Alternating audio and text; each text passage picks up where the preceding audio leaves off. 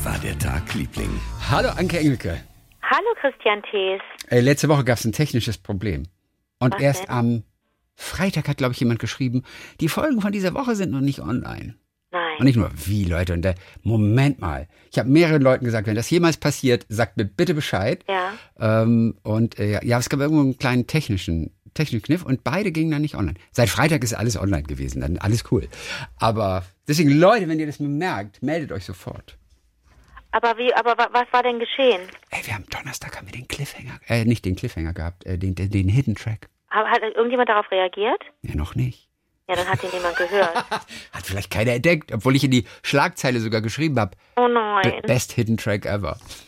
Oh nein. Ja, aber die Geschichte war so gut. Die Geschichte war sensationell. Ich weiß gar nicht mehr, was haben wir da noch gelabert? Ja, das war letzte Woche. du. Aber es waren so, es waren so herzergreifende Storys. Oh Mann. Okay, gut. Erzähl mal, was war. Oh, darf ich dir kurz was erzählen? Kurze, Ja, äh, kurze Weihnachtsgeschichte. Das muss ich dir kurz, bevor ich Ja, nachher bitte, bitte. Äh, meine Geschichte habe. Ja. Die mit Schach zu tun hat. Ähm, ich habe ein Interview gelesen von, von äh, Rod Stewart im Guardian und da wurde so süße Sachen gefragt. Und eine Sache war, Elton John habe ja in seiner Biografie immer geschrieben, wie er mal versucht, äh, Rod Stewart Streiche zu spielen. Und äh, was war denn so sein liebster Streich, der ihm gespielt wurde? Und ähm, Rod Stewart antwortete nur, naja, klar, ähm, einige fanden auch so in der Öffentlichkeit statt, vielleicht in irgendeiner Fernsehsendung auf der Bühne oder so weiter. Aber er sagt, der Beste, äh, der war privat, von dem weiß eigentlich noch keiner. Die beiden lebten nämlich mal in Berkshire, 20 Minuten voneinander entfernt. Und Rod Stewart hat Elton John dann zu Weihnachten einen Pop-Up-Fridge von Harrods gekauft, diesem Nobelkaufhaus. Und ich weiß nicht genau, was ein Pop-Up-Fridge, auf jeden Fall, das muss wohl so, ein- so, ein- so ein Miniatur-Kühlschrank gewesen sein. Und wenn du da auf einen Knopf gedrückt hast, dann gab es so ein bisschen Dampf und Lichter und es kam wohl so eine Champagnerflasche dann raus. Oh Gott, okay. Genau. Kostete 600 Pfund. Und Rod Stewart sagte, das war damals in den 70ern eine Menge Geld. Also auch für ihn. So, und dann haben sie sich, also kurz vor Weihnachten oder an Weihnachten, haben sie sich getroffen und Geschenke ausgetauscht. Und er überreichte ihm diesen Pop-Up-Fridge. Und Elton John sagte dann, oh, very nice, dear, thank you.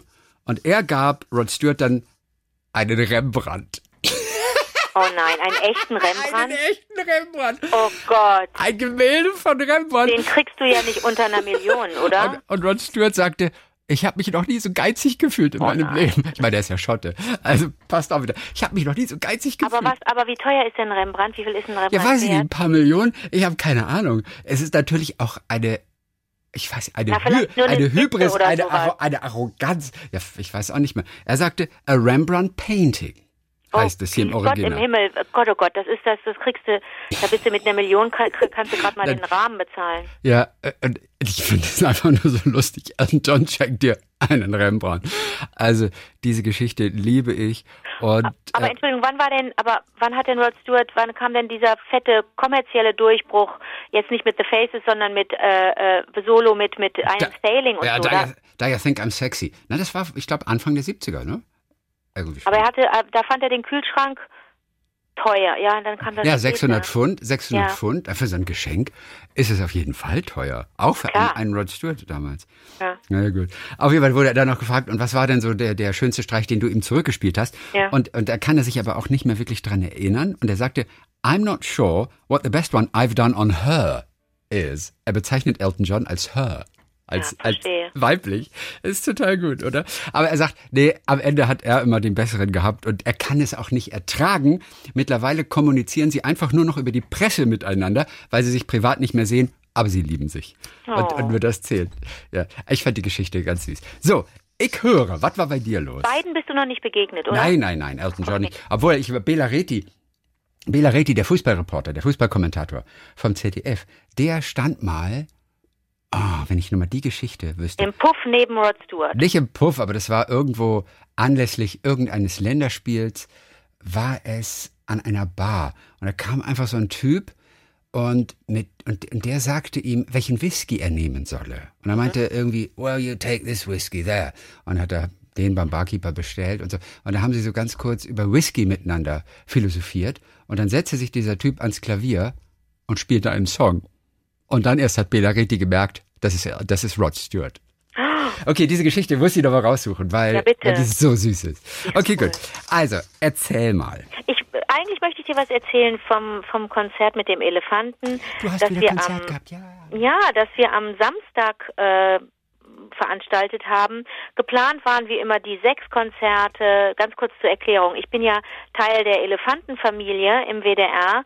Die Sendung mit dem Elefanten, das ist eine Sendung für Vorschulkinder. Da habe ich so meine eigene kleine Anke-Welt und mache ganz viel Quatsch und Unsinn, der irgendwo versteckt auch bestimmt irgendwelche didaktisch will ich nicht sagen, aber irgendwelche pädagogischen äh, Snacks äh, äh, Pädagogische Snacks finde ich integriert, ja? Ja, also cool. dass natürlich, wenn ich den Kindern sage, sie sollen in der Haarbürste singen oder ihnen vorschlage, sich warm anzuziehen im Sommer, das ist großer Quatsch, aber ich, ich erhoffe mir immer davon, dass wenn ich Quatsch mache, sie irgendjemand, mit irgendjemandem ins Gespräch kommen und sagen, Mama, die Anke hat neulich in der Sendung mit dem Elefanten gesagt, ich soll jetzt endlich anfangen, Kaffee zu trinken. Ich wäre jetzt schon alt genug. Warum? Und schon gibt's eine Diskussion am Tisch, ne?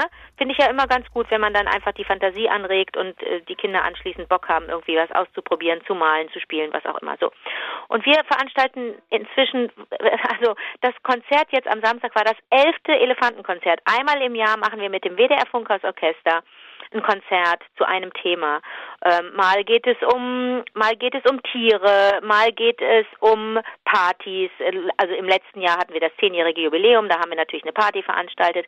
Aber es war nicht wirklich eine Party, weil wir ähm, keine Kinder einladen durften ins Funkhaus an den sechs, zu den sechs Konzerten Mhm. Ähm, wegen der wegen der Pandemie und auch am Samstag haben wir streamen müssen. Was auch okay ist, haben ganz viele Familien daheim geguckt, alles kein Problem, aber es fehlt dann doch irgendwas. Davon möchte ich dir jetzt gleich erzählen. Aber wo wir gerade in der in der Rock'n'Roll-Welt sind mit Elton John und Rod Stewart, muss ich dir doch noch äh, kurz erzählen, wie das war, als ich meine Laudatio gehalten habe für Anne Mai Kantereit.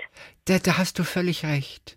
Die, hab, die, die bin ich dir doch noch schuldig und das liegt jetzt so lang schon zurück. Das war Anfang November. Ja, du hast völlig recht. Du hast es letzte Woche angekündigt. Also, Ja. was war mit der Laudatio? Und ich bin so Lass schlecht, hören. ich bin so schlecht als, als Laudatorin, weil man sich natürlich immer fragt, weil, weil man sich fragt, soll die zu Herzen gehen? Soll die die Ausgezeichneten berühren? Soll hast du eine Chronistinnenpflicht? Also musst du irgendwas aufzählen? Musst du informieren? Musst du unterhalten? Musst du aufrütteln? Das ist wirklich ein ätzender Job. Ich finde das ganz, ganz ätzend, eine Laudatio zu halten. Ich mache das kaum noch. Aber an Mai Kantereit mag ich wirklich, wirklich gern. Das ist eine ehemals Kölner Band, die leben jetzt zum Großteil aber in Berlin. Nicht schlimm, sind immer noch Kölsche Jungs irgendwie. Und ähm, die habe ich wirklich richtig gern. Und da habe ich eine Ausnahme gemacht. Zumal das auch ähm, ein Preis ist, den sie bekommen haben, den, den noch nicht viele Menschen kennen. Das ist ein sehr regionaler Preis, das ist der Holger Tschukai-Preis. Mhm. Holger Hol- Tuckey. Der wurde zum dritten Mal jetzt verliehen. Holger Tschukai ist ein ganz, ganz wichtiger Musiker gewesen, hier nicht nur in der Kölner Szene, der war irgendwann dann auch weltweit bekannt, weil das so ein, weil das ein wilder Vogel war, der im Grunde ah, der im Grunde dadaistische Musik gemacht hat. War der der gehört zur Gruppe gehörte zur Gruppe Can und die haben ja wahnsinnig experimentelle äh, Musik gemacht. Aber irgendwann haben die auch, weißt du, ich habe ich hab Holger Tschukai kennengelernt, nicht über seine eigene Band Can, weil das so nicht meine Musik war, aber über seine Zusammenarbeit mit David, David Sylvian. Da hat es mal ein ganz poetisches Album gegeben, eine Zusammenarbeit, da bin ich durchgedreht. Da habe ich, das hat, das hat mich so berührt, das ist jetzt aber natürlich zwar in den 80ern irgendwann, ja, ähm, 80er, 90er, aber ähm, dieser Holger Tschukai-Preis zeichnet Menschen aus, die was Besonderes tun in der Kunst, in der Kultur, ähm, in der Stadt Köln, aber auch über die Kölner Grenzen hinaus. Und da habe ich mir gedacht, komm, äh, an Mai Kantereit, das, die haben den Preis total verdient, weil das, weil die so spektakulär sind. Das ist eine Band, die wirklich jetzt schon, die, die, die spielen schon so lang zusammen, die Typen, die haben als Straßenmusiker angefangen. Und es gibt, das Internet vergisst nichts, es gibt im Internet so lustige Aufnahmen von denen, wie sie hier auf der Ehrenstraße stehen und Musik machen. Und da habe ich auch ein, eine Aufnahme zitiert dann in der Laudatio. Ich habe mich dann für eine emotionale, informative, verehrende Laudatio entschieden. Mhm. Ja. Und habe dann hab mir zwar einen Text geschrieben, habe dann aber am Ende doch äh, improvisiert, weil ich das nicht so gut fand, das abzulesen komplett. Und das fand, Hattest fand, du vorher schon mal irgendwas mit denen erlebt? Hattest Noch du nicht, ich bin noch Ach, noch nie begegnet richtig. vorher? Okay. Das wäre also schön gewesen, so eine kleine Episode, die man gemeinsam irgendwie erlebt hat. dann Also entweder finde ich, kann man eine Laudatio halten, wenn man jemanden gut kennt, dann kann man auch so, dann hat man so eine Nähe, oder man macht das als totaler Fan und ist vollkommen äh, unvoreingenommen und kann nur aus der Perspektive des Fans sagen, deswegen finde ich euch super und deswegen finde ich, habt ihr diese diese Ehrung verdient. Weißt du, was ich meine? Ja. Ne? Und ich stand da wirklich als Fan. Und, und Henning und Severin waren da. Das war auch ein bisschen aufregend für mich, weil ich, weil ich die Musik ja wirklich mag von denen und weil ich, weil mir ein, zwei Songs von denen richtig viel bedeuten und weil ich das mag, wie die Musik machen, wie die arbeiten und so. Das kann man auch alles ganz gut sehen. Ähm, die sind in den sozialen Medien auch so ein bisschen vertreten, kann man ganz gut sehen, wie die das so machen.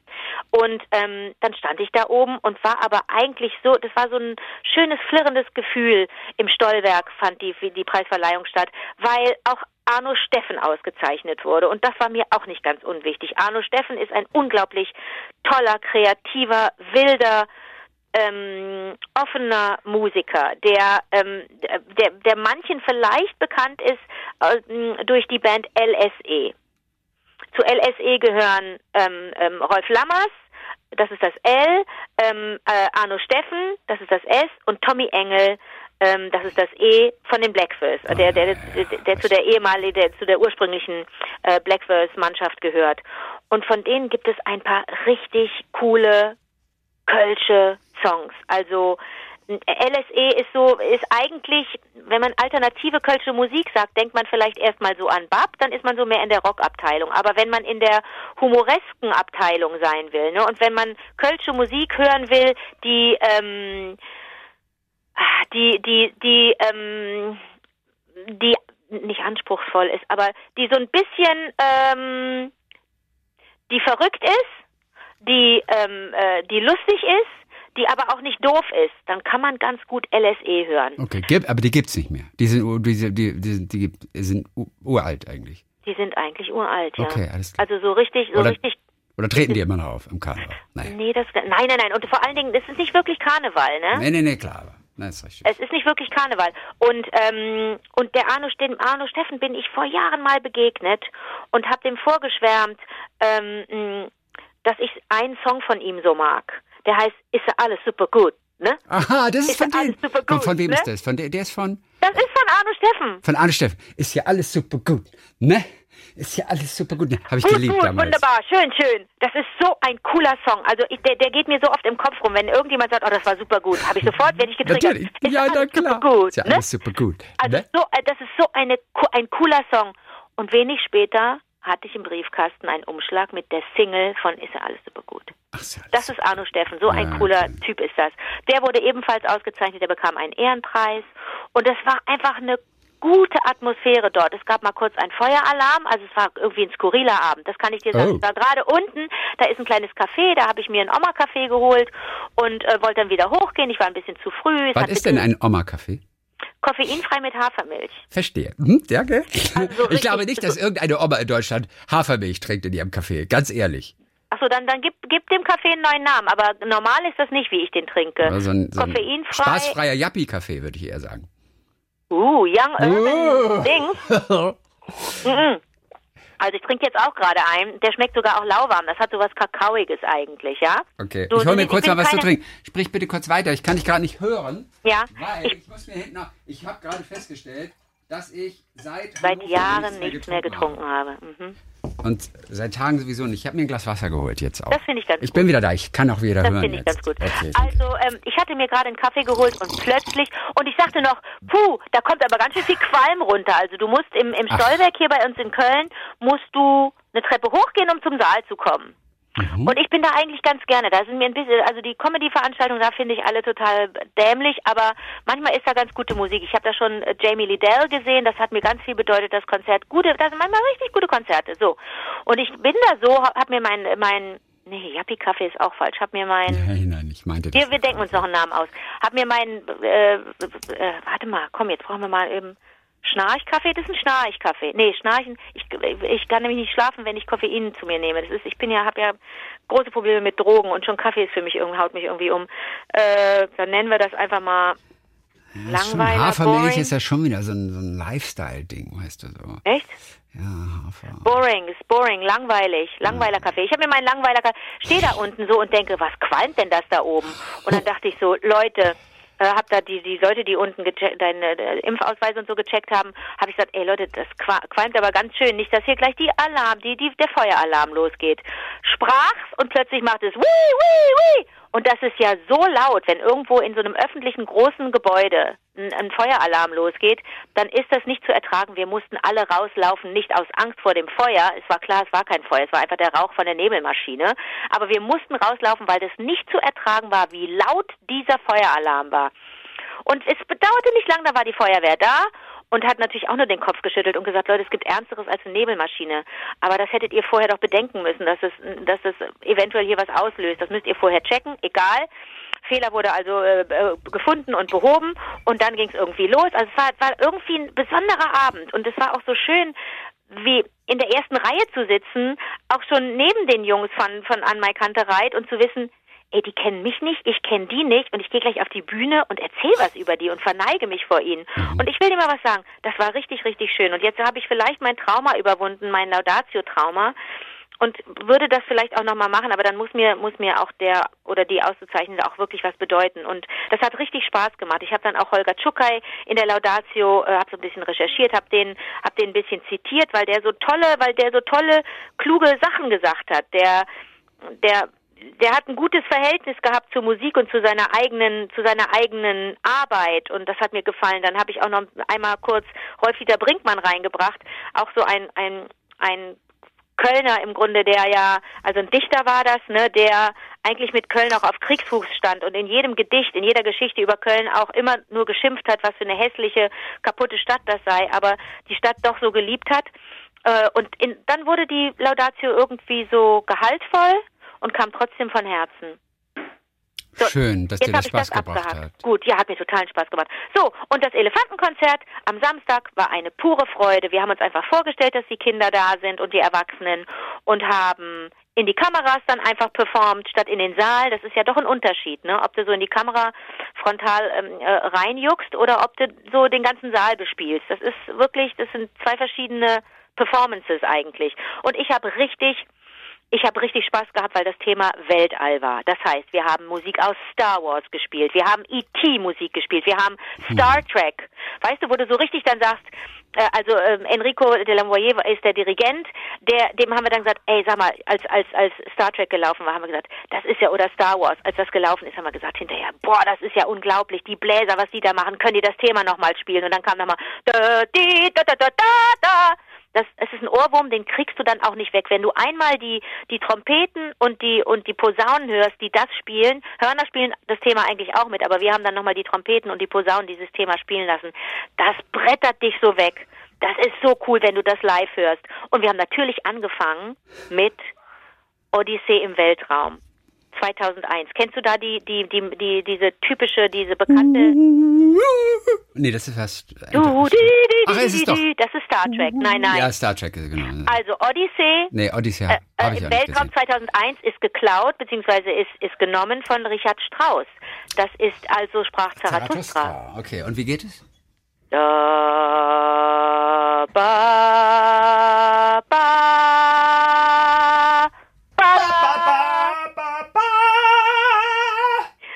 sie nur den Anfang gespielt und ja. die Pauken. Bam, bam, bam, bam, bam, bam, bam. Schon mal was Klassisches. Das ist so coole Musik. Kann ich jedem, ist ein 35, 35 Minuten ähm, äh, Bratzen. Kann man sich einmal kurz äh, anhören. Also, also sprach Zarathustra, ein unfassbares Stück, wirklich unfassbar. Und das live von einem Riesenorchester, mhm. natürlich alle in alle geimpft, alle getestet, alle mit Abstand auf der Bühne, super duper, alles gut. Trotzdem haben wir natürlich, konnten wir nicht wie sonst zu den MusikerInnen gehen und mal sagen, hier, zeig doch mal dein Instrument und so weiter. Das konnten wir leider nicht machen. Dennoch war das ein super Konzert und natürlich habe ich auch gesungen. Ich dränge mich da immer ein bisschen auf. Was hast du gesungen? So, jetzt kommt der Knall im All. Ich habe gesungen, kleine Taschenlampe brennen. Nein, von Markus. Von Markus und Chrissy. Kleine das macht so einen Spaß, dass du. Taschenlampe brennen, schreib ich lieb dich an den Himmel. Oh, dann, dann weiß ich jetzt ganz genau, genau, keine Macht kann, kann uns mehr trennen. trennen. Das ist ja schön. Dadurch, dass ich diesen Text auswendig gelernt habe, habe ich gemerkt, was für ein Schrotttext das ist. Ich habe mich so dermaßen aufgeregt. Weißt du, wir lernen hier gerade Gedichte, weißt du, wir, wir, wir, wir geben uns richtig Mühe, die, die deutsche Sprache hier zu feiern. Und da kommt da so ein Schrotttext um die Ecke, der, der sich nicht reimt. Der total holprig ist. Ja, aber wie schön aber, ist es, dass er, dass er sich nicht reimt, dann ist es nicht so glatt. Da hast, pass auf, jetzt kommt Aber ja entschuldige aber. bitte, der Text, ich sitze hier auf meinem Stern. Achtung, und lass, Achtung, ich es ja singen. Ich will es für dich singen. Denn Chrissy, wenn du das Ding probst, wenn du das erstmal übst, ja, Mutti hat es ja zu Hause erstmal geübt. Das dauert ja auch, bis du den, den, den Text rein, dir reindrückst, weil die Reime ja auch hilfreich sind. Wenn keine Reime da sind, ist es nochmal ein bisschen schwerer zu lernen. Ja. So. Mein Hesse, die Stufen, auch nicht leicht, weil das da alles so verschoben ist, ja. Egal. Also, hier, Uschi, Text gelernt, dann mehrfach geprobt und mit jedem Mal mehr, dass du so ein Lied singst, kommst du dem Stück näher Mhm. und verinnerlichst das und am Ende, und dem kann ich mich nicht entziehen, magst du das Stück plötzlich. Das heißt, du kannst mir dann auch irgendwann mal ein Stück geben, das ich wirklich nicht mag. Wenn du mich zwingst, das zu singen, mich mit dem Stück auseinanderzusetzen, werde ich auch da, das ist mein, mein Naturell vielleicht, ich weiß es nicht, werde ich das am Ende auch mögen. Also so wenig Rückgrat habe ich, dass ich am Schluss dieses Lied so mochte. Ich sing's dir einmal kurz vor. Ich sitze hier auf meinem Stern und lass im All die Füße baumeln. Oh, ich warte auf die Nacht, denn dann kannst du mich gut sehen. Ich habe Sehnsucht, bin allein. Bitte komm doch heut noch. Ja, wir lieben uns nur von der Fern. Das kleine Mädchen und der Prinz vom Stern. Achtung, zweite Strophe. Hm. Onkel Mond, Cousine Mars und die tausend Sterntrabanten, sie helfen uns, was niemand weiß. Wofür hat man denn Verwandte? Sie halten nachts den Himmel frei. Dann kannst du mich sehen. Ein Telefon, das haben wir leider nicht. Äh, äh. Doch du schreibst mit dem Taschenlampenlicht. Und jetzt alle.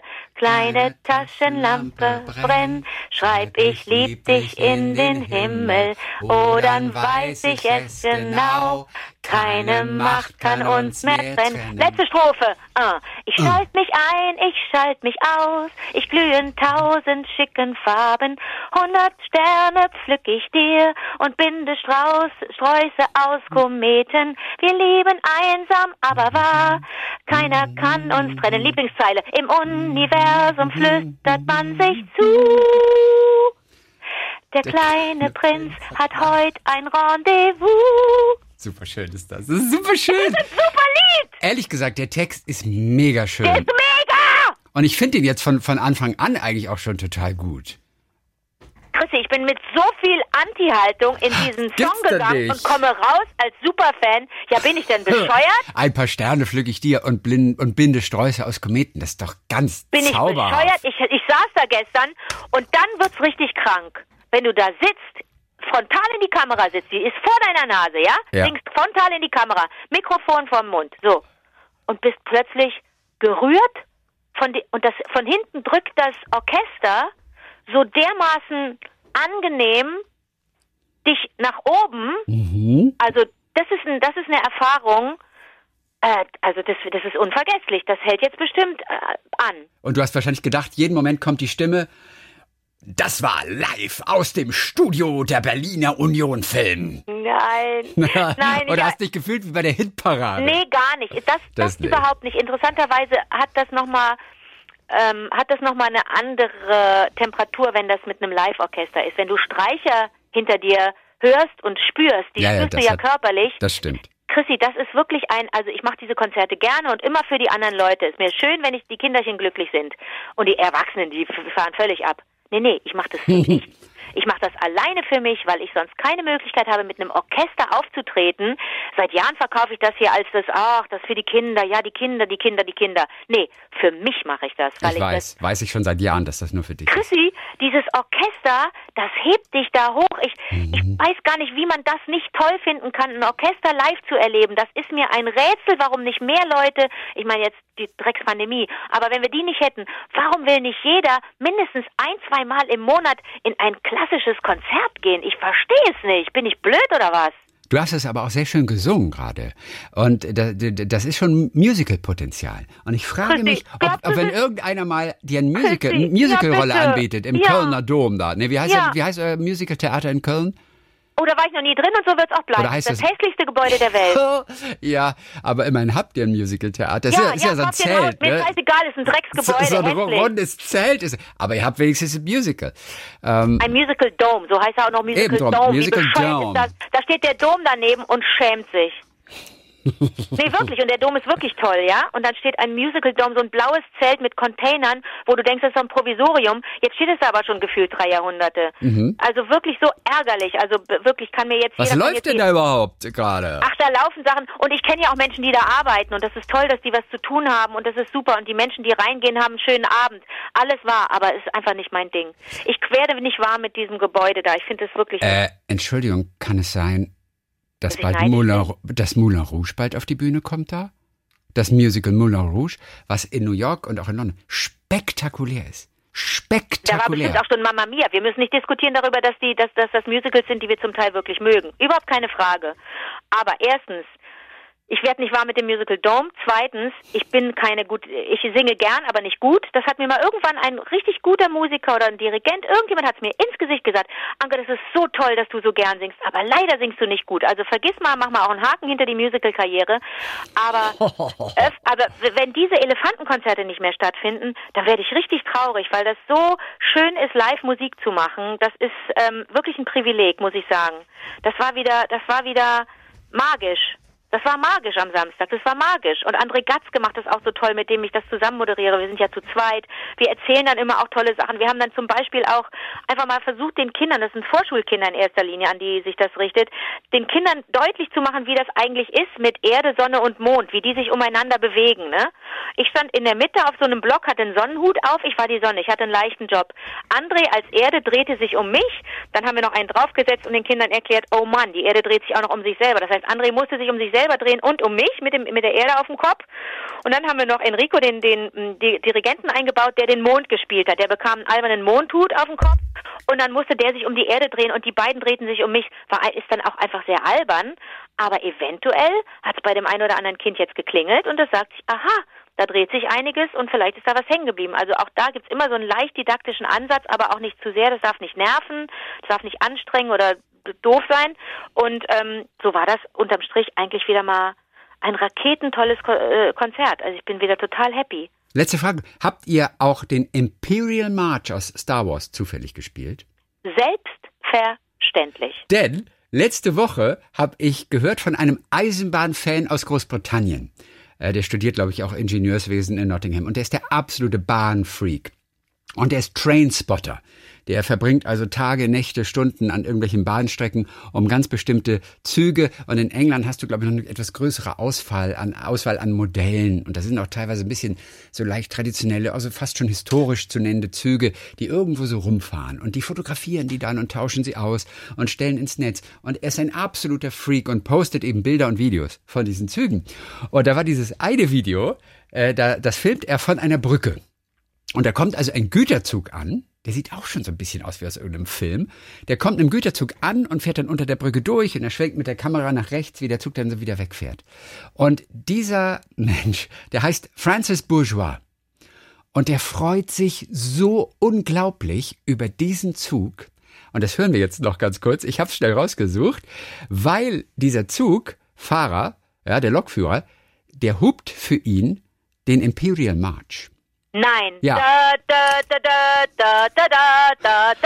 Und der freut sich Der war schon drüber und sagt am Ende, um Gottes Willen, das hat noch nie einer für mich gemacht. Oh, offensichtlich, oh, wusste, offensichtlich wusste der Lokführer, dass Francis jetzt da oben steht und äh, hat das gemacht. Oder hat es auch Spaß gemacht, weil er sieht, ah, da ist überhaupt jemand oben auf einer Brücke und wusste gar nicht, dass es Francis ist und hat auch Spaß den, den gehupt. Pass auf, wir hören mal kurz zusammen mit dem Lachen 20 Sekunden. Das ist so herrlich.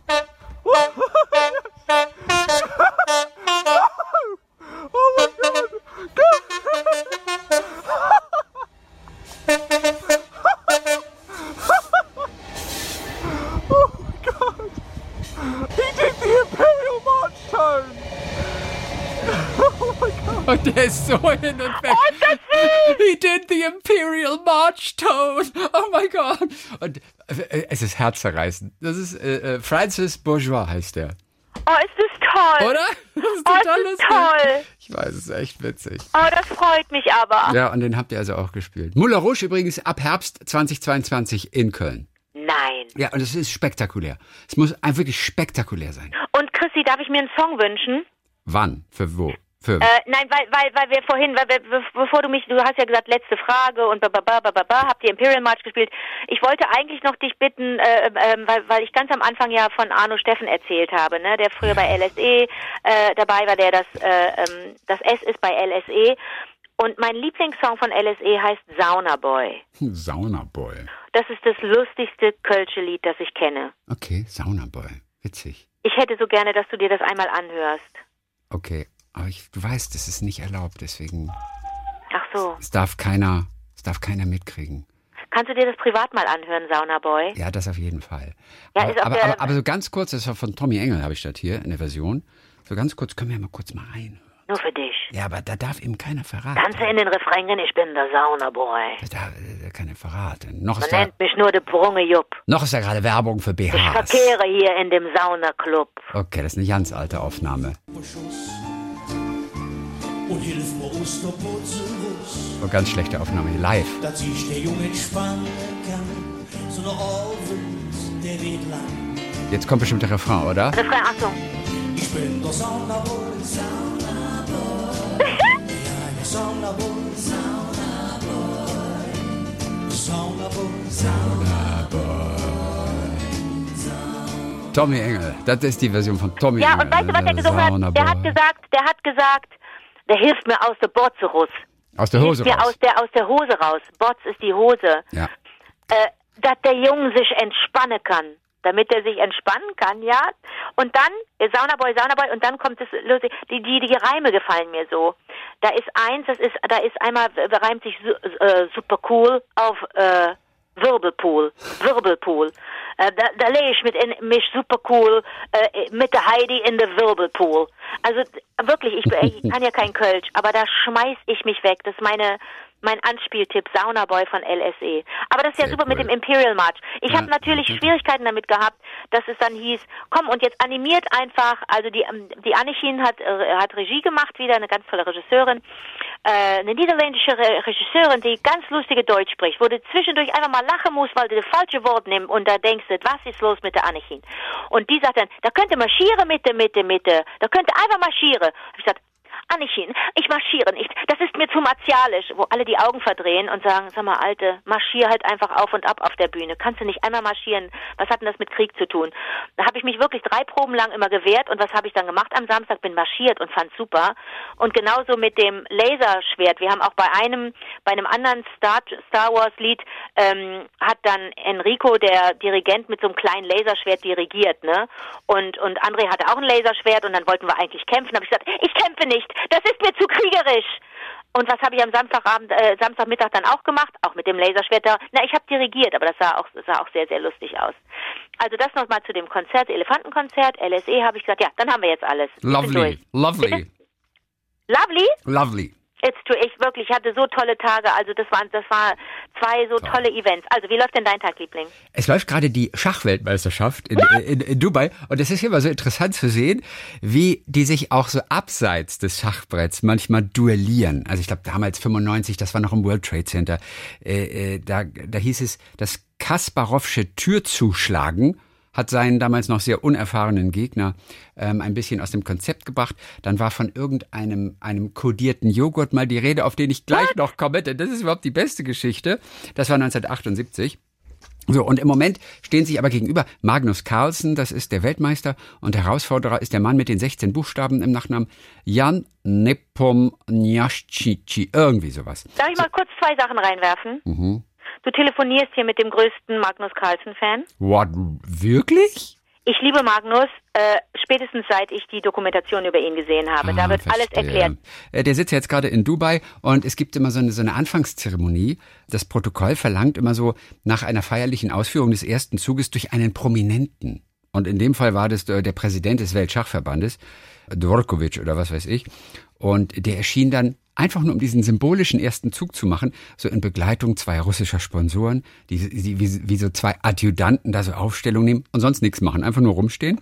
Ne? Und er beugt sich dann zu Magnus Carlsen runter und der muss ihm dann äh, ins Ohr flüstern, was der erste Zug ist. Das glaube ich nicht. Ja, und der, und der, und der Weltschachpräsident hat dann also, das war E2 auf E4. E2 auf E4.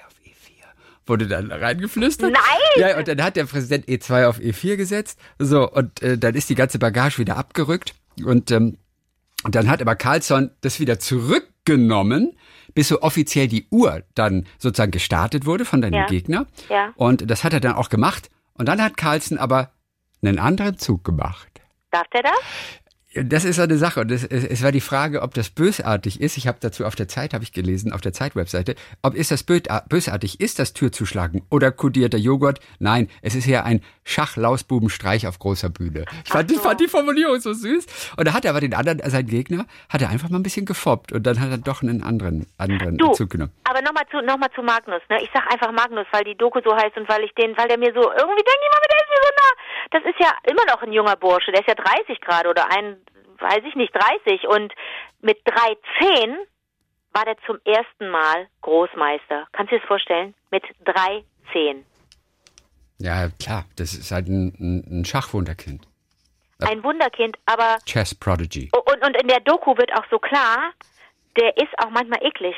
Der ist auch manchmal gemein und schlecht gelaunt Ja, und böse. entschuldige, du, ja, aber wenn du, wenn du so, so ein kopflastiger Mensch bist, auch natürlich so eine Art trainiertes Genie oder auch Naturgenie, ja, du hast ja auch kein normales Leben, keine ne? normale soziale Interaktion. Du musst ja verkümmern irgendwie. Du kannst dich ja nicht zu einem normalen Menschen entwickeln. Das geht ja auch gar nicht. Irgendwo, ja, also zeig mir den, der, der war wahrscheinlich noch nie auf einem Kindergeburtstag. Das weiß ich jetzt nicht. So nah bin ich ihm dann leider doch nicht. Nee. Äh, aber da kannst du recht haben. Also ich weiß gar nicht, wie der, ähm, ja, wie der, wie seine sozialen Kontakte waren. als Also ich gucke mir die. Doku auf jeden Fall an. Ich bin total bitte neugierig das, geworden. Das ist eine totale Empfehlung. Also LSE anhören und, und Magnus gucken. Weiter bitte, weiter. Ja, inter interessant war übrigens auch, äh, da ging es um den achten Zug der Partie und wir sind immer noch in der Eröffnung. Mhm. Und dann wurde kommentiert, sie beginnt zur Überraschung des äh, kommentierenden äh, Menschen als katalanisches Damengambit. Man hatte eher Grünfeld-Indisch erwartet. Diese Eröffnungsnamen sind so herrlich. was, grün, was? Grünfeld-Indisch, äh, die, die Dinge. Und pass auf, da habe ich kurz nachgeguckt, was ist Grünfeld-Indisch? Also Ja. es gab mal einen Schachspieler, der hieß Grünfeld und die Inder sind auch sehr gut im Schach und die hatten das irgendwie mal erfunden, diesen, diesen erste Eröffnung.